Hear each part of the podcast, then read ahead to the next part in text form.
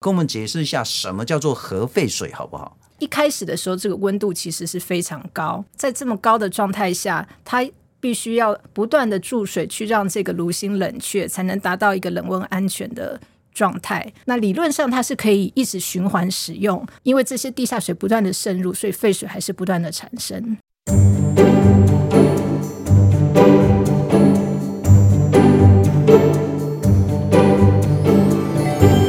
欢迎收听我们的岛的 Podcast。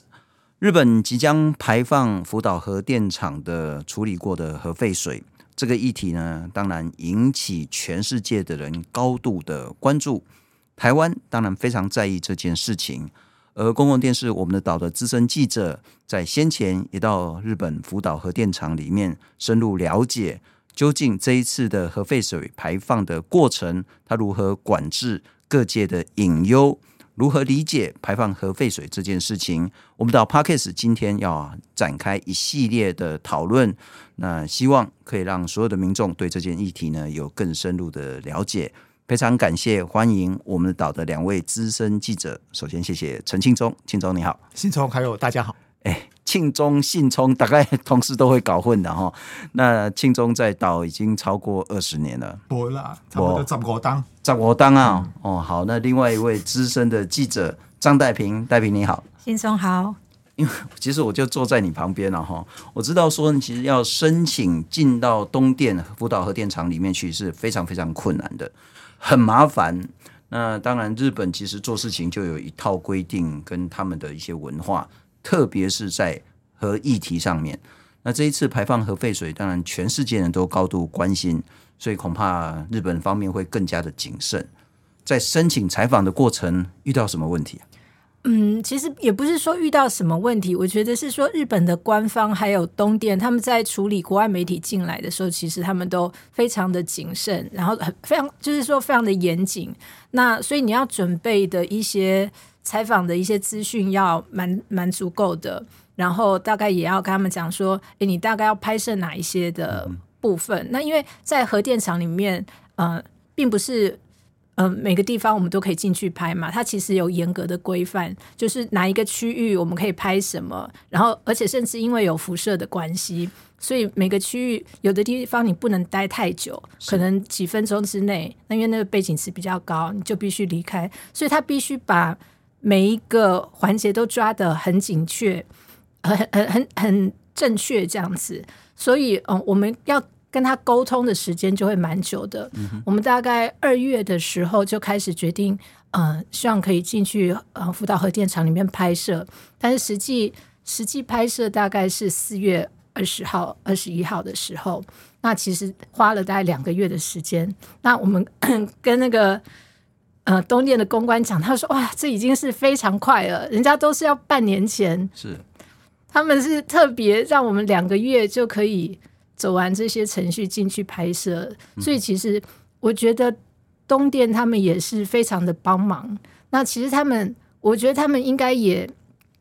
蛮希望，就是呃，其他的媒体，呃，其他国外的媒体来拍摄，然后透过这个，然后他们来做一些他们的。”说明这样子，了解了解。所以基本上，我觉得，嗯、呃，就是说，他们他们算是很谨慎，但是也是很嗯、呃、认真的在看待这些媒体采访的一些过程。不，因为我们的岛其实，在不管是核灾或是相关能源议题上，关心很久很久。那因此，应该可以也比一个比较完整的、全面性而且正确的一些资讯哈。那好像台湾去到，因为这次核废水排放去到日本，然后直接进到核电厂，你们应该是极少数甚至是唯一的媒体吧？哦，我记得当年的公关小姐跟我说，大概好像今年去大概有大概七八家的国外媒体，所以我我不是很清楚说台湾今年有没有其他的媒体进去拍摄。我们现在录影是在七月上旬，那因为。福岛那边也，日本也不是很确定说什么时候要开始排放核废水。那不过一排放之后，那当然会引起全世界高度的关注。我们的岛在下个礼拜就会播出一系列由张代平、陈庆忠所制作的这样一个专题。我们先来看看接下来我们的岛将如何报道这一次的日本核废水的问题。二零一一年三月十一日，地震以及伴随而来的海啸，导致日本福岛第一核电厂三座机组发生氢爆，大量辐射物质外泄。十二年之后，福岛核一厂废炉的状况如何？まず燃料デブリのある场所というのはとても高线量で、あの我々その建物にすら近づけないような场所です。庞大的核废水和污染土怎么处理？ まあ、2045年に持っていくって话ですけど30年経ったからといって完全にきれいになってるわけじゃない。被迫避难的居民又过着怎么样的生活？ここにはねここにもここにも全部家があったんです。全部家が建ってます。さっきも申し上げた通りにもう私の知っている富冈町じゃないので戻りたいのはあそこではない。です我们的岛七月十号、七月十七号播出福岛光与影系列报道带您了解核灾十二年后福岛的真实样貌。戴平，可不可以跟我们聊一聊你的整个规划的方向？嗯，我们预计大概在七月十号跟十七号两周会连续播出这个跟嗯东电排放废水还有嗯福岛核灾之后十二年那当地复兴的一个状况有关的一个系列报道。那第一周七月十号会有两个主题，那都是跟核灾造成的后遗症有关。那这个后遗症一个是跟水有关，一个是土有关。那第一部分就是刚提到的它的这个。核废水的处理，那目前的一些面临到的一些为什么会有核废水？那它会怎么去处理？怎么排放？那反对的团体跟民众质疑的是什么？担心的是什么？嗯、那第二个部分是土的部分，那这可能是国外的媒体比较少注意到，但是也是就是在日本当地很多媒体其实很关注这个样子的问题，因为。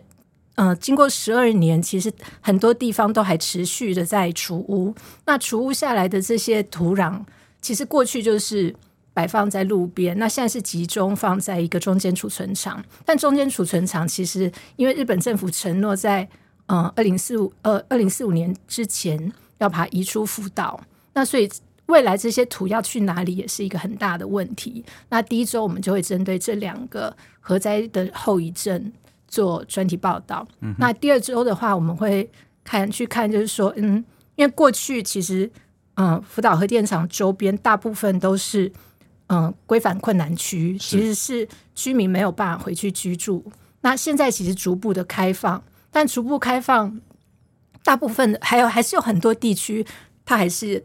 嗯，属于这个没有办法居住的范围。那开放的是有一些像是它的复兴。嗯，再生据点，它是一小区一小区一小区。那有的人选择回去，有的人选择不回去。那这些居民他们现在生活的现况，跟他们的十二年来他们的生活是怎么样？那这是我们的第二周我们会播出的的一个主题。那另外还有就是说，因为嗯核灾十二年，但是因为过去日本政府嗯在核灾过后对核电是一个。尽量不要去，尽量不要去发展的这样子的一个政策，但是在去年呢，其实也做了一个很大的翻转，就是核电再度被纳入是一个呃一个发展的选项。嗯哼，那所以我们也会去讨论说，那日本的民间怎么去看待说，诶，那这样子的能源政策的翻转，那他们的想法是嗯、呃，那背景又是什么？所以就是七月十号。在公共电视，那周一晚上十点，我们的岛就会开始播出我们所制作的核废水专题。那两个礼拜连续，我其实很喜欢采访摄影记者，因为摄影记者在拍摄、在剪接，常常是看到文字记者没看到的东西。那庆忠又是摄影记者，其实他也是文字记者，他也经常自己制作专题了哈。不过，庆忠，我要问了哈，你去辅导五次了？其实我蛮没记得呢，不大记得，好像五次、六次，对五六次，很多次。对，不，因为你第一次去是二零一一年，是六月核灾当年度，就是经过几个月之后，三个多月，去那个压力一定很大很大，搞不好都还会有一些副作用。你怎么会想去那么多次啊？这一次为什么又想去？我想当一个记者，对于。一些重大的灾难的现场，一定心里面都很想去了解到底现场到底发生什么事情嘛。然后另外一个，其实就是如果你到了现场之后，你真的会想要呃去看看。当我在二零一一年到现场看到当时福岛的居民，到之后大概每隔一一年两年就再去看一次，然后看那边的变化，看那个居民的生活，不管留在福岛的或是离开福岛的，那其实我们心里面都会有一些很深的感触。那之后都是大概是因为。原因让我想说，哎，想要再回去看一看福岛，现在跟之前看到有没有什么不一样？建忠在这一次的核废水采访，跟你先前的采访，跟你最近还一直那种埋头苦干在剪接，你看到什么东西，在意什么东西，又凸显了什么东西？因为这次是我第二次进去福岛核一厂，那两次的感觉其实有一点不一样哦。这一次去的话，差别在我准备了所有东西去的时候，发现。他们可能有很多的考量哦，已经比以前要更严谨。比如说，我要去拍爆掉的第一个福岛第一号一号机组的时候，他就拿一张图给我看，他说：“你可能必须像这样框，因为这个框框以外的东西都有一些门通入的地方，或有一些监视器，你必须要回避。那可以拍的大概就是这样子，你要从这里面继续想办法变，好，就没有像以前哇，我可以从一号机拍到四号机，然后一个一个拍。”庆忠，你进到核电厂，然后不管是影像或是照片，也都拍了不少。可不可以跟我们谈一谈整个你看到的一些资讯，或是拍拍摄的一些过程？即使到现在哦，在那个比较靠近这四座基础的地方，其实它的辐射剂还是很高了，嗯、所以它都会管制我们要拍的时间呢、哦。那现在状况已经比我第一次去是其实好很多，因为都已经适度的整理，甚至在三号机，它为了要整个研究怎么样把里头的那个核心那个已经熔掉的一些核燃料，它里面内部状况怎么样做清理，所以它已经盖了一个很一个大圆筒把它罩起来哦。嗯、那现场的整个清理跟那个平台的架都会跟我以前看的都完全不一样哦。我们站拍站在这个拍摄的点，那距离这个厂房大概还有七十公尺，但是我记得那边的那个辐射剂量是七十微西弗小时，七十。其实这是我。就是看到之后我有点吓一跳，这样子，因为平常我们在台北是零点一以下，是，嗯，对，所以它是七百倍以上，对。但是你看，但你还距离这个地方七十公尺，对。但你看现场有那么多，还是有工作人员在那个架上在里面工作，所以他们要承受的那个辐射剂量其实是蛮高的。是，嗯，我第一次去的时候是一百多。哎，啊，你去那么多次，你每次回来台湾，你没有再去做检查，说你身体吸收了多少放射物质吗？第一次有啦，第一次因为才核爆刚三个月嘛，一三一一我们那时候六月底的时候去嘛，那一次其实包括戴平那次有去，还有那个时候摄影光宗，那时候我们是两个摄影，然后兵分两路去嘛，然后那个戴平跟光宗主要是针对居民的生活状况，是，那我那时候是主要跟。呃，整个亚洲有个非核的一个组组织，然后他们去了解那个现场状况。我主要是跟那个组织嘛，所以我们兵分两路。其实那时候我们三个人要去之前，都有去核研所先做体内的那核能，就是铺路的那个检查，回来再去做一次检查，这样子。有明显增加吗？是没有了，这也比较心安一点了哈。不过我知道戴平去第一次去的时候，好像还在哺乳。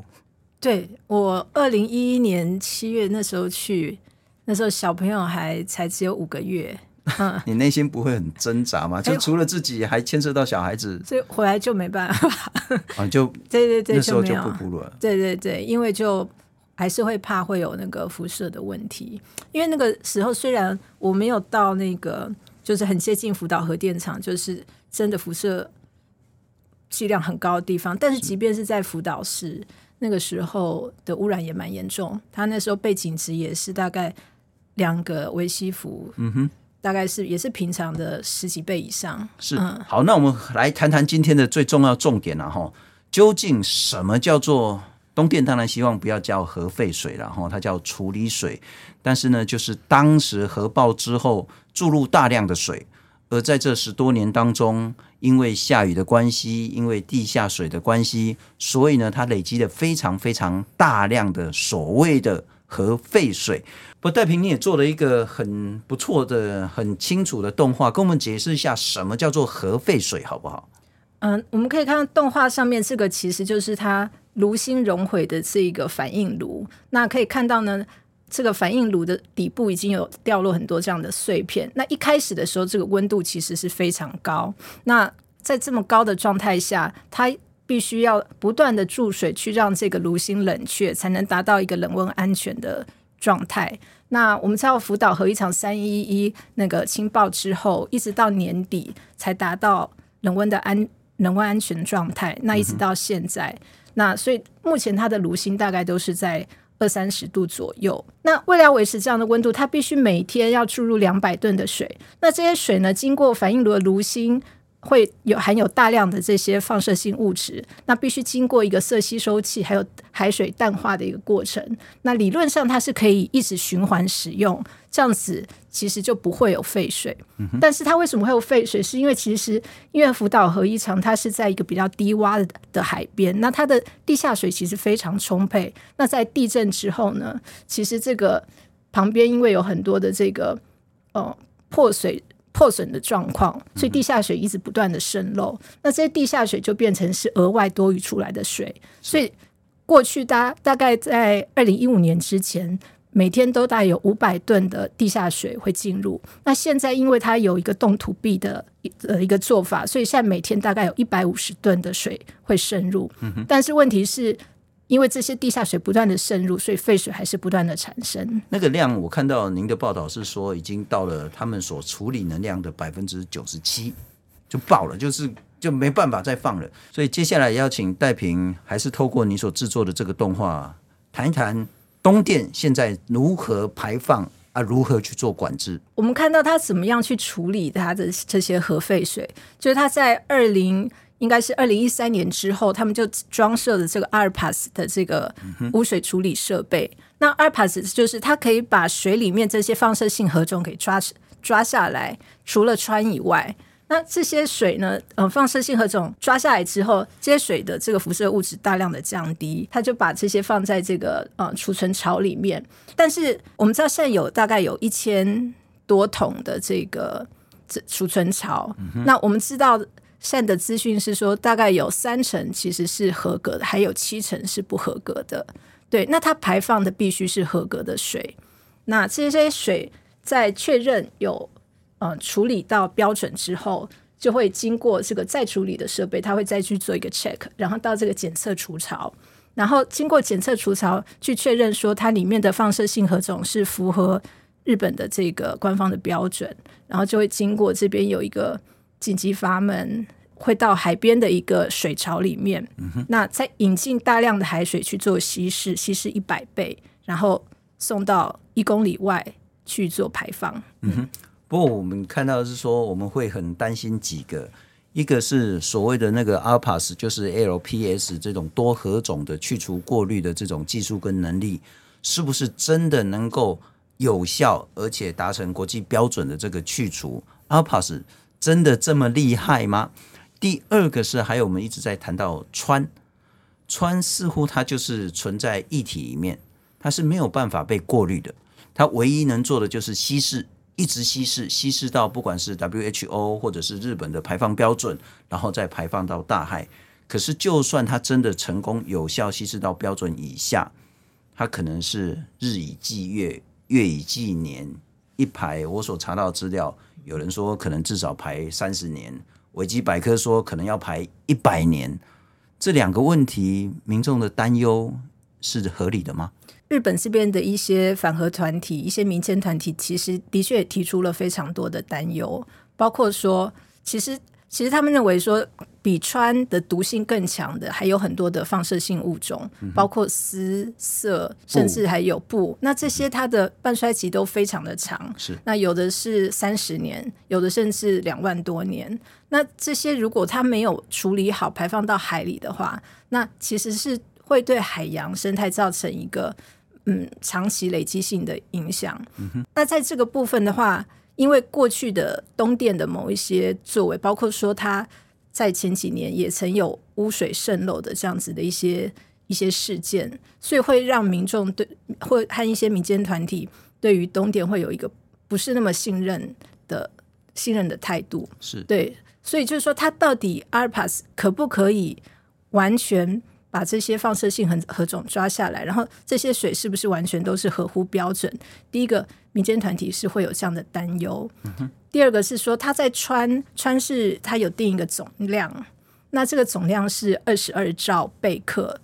那二十二兆贝克的这个数量呢，其实就是福岛核一厂过去在核灾之前，它一年排放的总量。嗯哼。那所以日本的官方一直会说。呃，跟其他的很多周边其他国家的这些核电厂比起来，其实其他国家的核电厂也在排氚，那这个样子的浓度并没有特别高，但是比较比较会让人家担心的就是说，一般的核电厂它的冷却水是没有经过这样子的，没有经过炉心，会有这么多其他的不确定的放射性核种，那这跟福岛的核废水的性质是。完全不一样，这也是东电在批评，包括中国、韩国的反弹。他说：“哦，你们排的核废水比我们严重，结果你们怎么可以来批评我们日本？”但事实上，其实中国、韩国的疑虑是有道理的，因为相关的核电厂，它这些所谓的那个冷却水，并没有经过核心，并没有那么多的疑虑。不过，戴平好像日本其他的学者也说，你大可不用排到大海里面去。你有其他的替代方案？我们来看，你也做了一个动画，就是包括说固化，我把产品的阿门头混凝土把它固化，或我就是用一个更好的方式放在一个地方。其他的替代方案为什么最后东电不被采纳呢？嗯、呃，应该是说，嗯、除了这个海洋排放之外，其实民间团体他们也之前也有提出一些其他的替代方案。那东电自己有一些替其他替代方案，曾经做了评估，嗯、包括说是气化蒸汽的排放到空气中，嗯、还有注入地下，然后或者是是做成这个水泥固化。嗯、但是他们自己的评估是认为说，海洋排放对环境的影响最小。当然，的确也有一些民间团体会认为说，嗯，这些废水呢，其实最好还是放置在福岛电厂当里面，是对。但是，嗯、呃，东电那边他们也会说，那其实其实放继续放置的话，它也会有其他的风险，因为毕竟那边也是一个地盛平人的地方。那所以说，呃，这这个是东电他们提出来的。你会稍微解释一下，啊、就是透过所谓的那个冻土壁，然后让它可以更永久的放在核电厂里面。一开始有提到说，为什么会有核废水？其实主要的原因是因为它的冻土壁。已经没有办法完全阻挡地下水进入，所以现在每天还是有一百三十吨的这个平均，还是会有一百三十吨地下水不断的进入到这个反应炉的炉心。那所以福岛大学有一个教授叫柴崎直明，他就建议说，既然这个冻土壁呢，其实它是一个临时性而且又很耗费能量的一个做法，他建议是应该要在外侧做一个。更坚固、更深的一个混凝土的遮水壁，嗯、才能百分之百的阻绝地下水进入。是，但是呃，可能因为有一些其他的困难或者什么什么原因，所以东电并没有把这个方案列为是优先的选项。了解。嗯、不过接下来请教庆忠了哈，就是排放核废水，当然首当其冲的一定是海洋生态。当然，接下来就是这些捕捞在相关周边海域的这些渔民。那你们其实也去访问了蛮多的渔民，我们来看一下相关的一些照片。来，庆忠跟我们聊一聊这些照片好不好？OK，这是在那个福岛南边的一个渔港哈，他们最大的渔港小民兵的渔港。那他们那边呃比较多的，大概就是这种蝶鱼或者是呃，这是比目鱼吧？比目鱼、蝶鱼，然后还有一个深海的那个。安康鱼，安康鱼，对对对，好比较多，像现在看比较多。那这个其实是青鱼啊，那台湾也会到福岛的那个东边那边，他们有一个青鱼的渔场，台湾也会去抓，是好，这是鯖鱼这样子。那呃，这次去的话，其实他们还是正常的有在拍卖哦，嗯、然后这些渔获，然后看起来种类也还蛮多的哦。呃，不过我们进一步去问他们渔会的工作人员的时候，其实他们就会讲说，已经过了十二年了，核灾过了十二年了，他们现在每天。啊，每每年的营运的量哦，大概跟福岛核灾之前，它就两成哦，少掉八成，少掉八成。哦，其实过了，即使过了十二年哦，所以当然还是很害怕吃到跟福岛相关的这些渔获哦，包括还有一个我们采访完了之后，就在渔港旁边，他们都会有渔港专门的餐厅嘛，嗯，哦，然后他们有他们卖他们渔获的一些卖的地方。那我们去吃午餐啊、哦，那我们看到在在当地，我要是在台湾的话，我们说哦，我叫布袋渔产，我布袋一定说我布袋渔产，东石、嗯、东石的渔产，嗯，哦，哇，彰化蟹啊，对不？对，一定会强调在地，对不对？但是我到福岛小面兵的大卖场看到他贴的那个广告，嗯，都是写说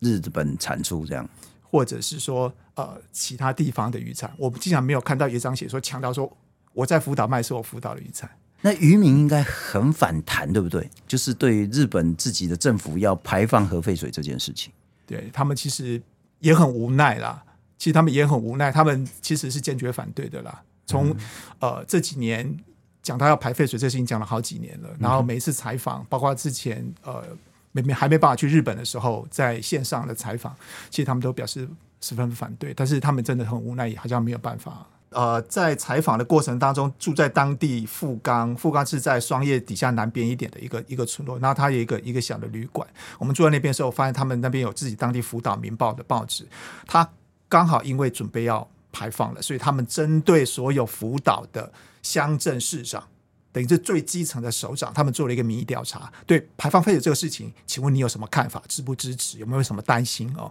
所以他们有提出两个数据，我是觉得大家可能也可以知道说当地的福岛居民对这事情的看法。第一个，他们认为排废水对福岛有什么影响吗？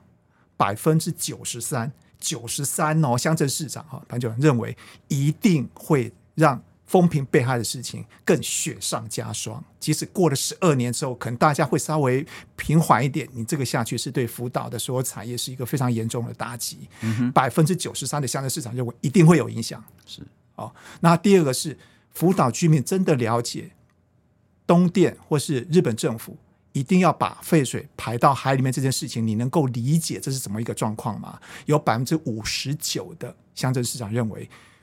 他们自己的乡镇市里面的民众是没有办法理解的，就将近六成是没有办法理解的。所以我们可以知道说，在日本福岛当地曾经遭受核灾这些居民，嗯哼，啊，他们对于排废的这个事情，其实心里面有一个很大的反对的。是是，嗯，不过戴平，你跟这些渔民聊，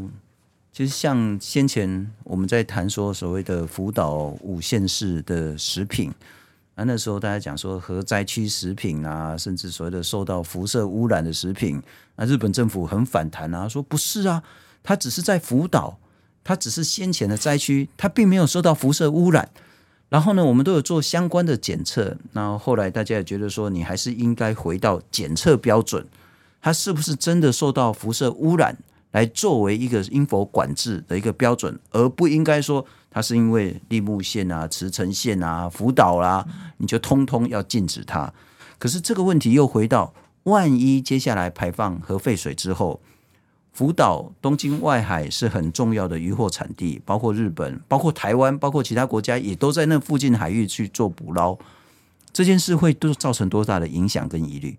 嗯，我觉得，因为其实这个问题我们也有问当地的渔会啊。那个其实渔会他们自己虽然很反弹，然后我问他说：“你们怎么样去评估你们的损失？”他说：“哇，这个很难评估，因为其实从三一之后受到这个他们叫做风评被害的影响，这个伤害已经很大了。那这次排放对他们来说的确是雪上加霜。那其实我看他们小民兵渔港的这个鱼市场里面，其实他们每天也都有在做检测，针对福岛这边的这个。”鱼产品也都有在做一些检测，甚至他们觉得说，他们自己的检测数量可能比其他县市还要更更多。但是问题是，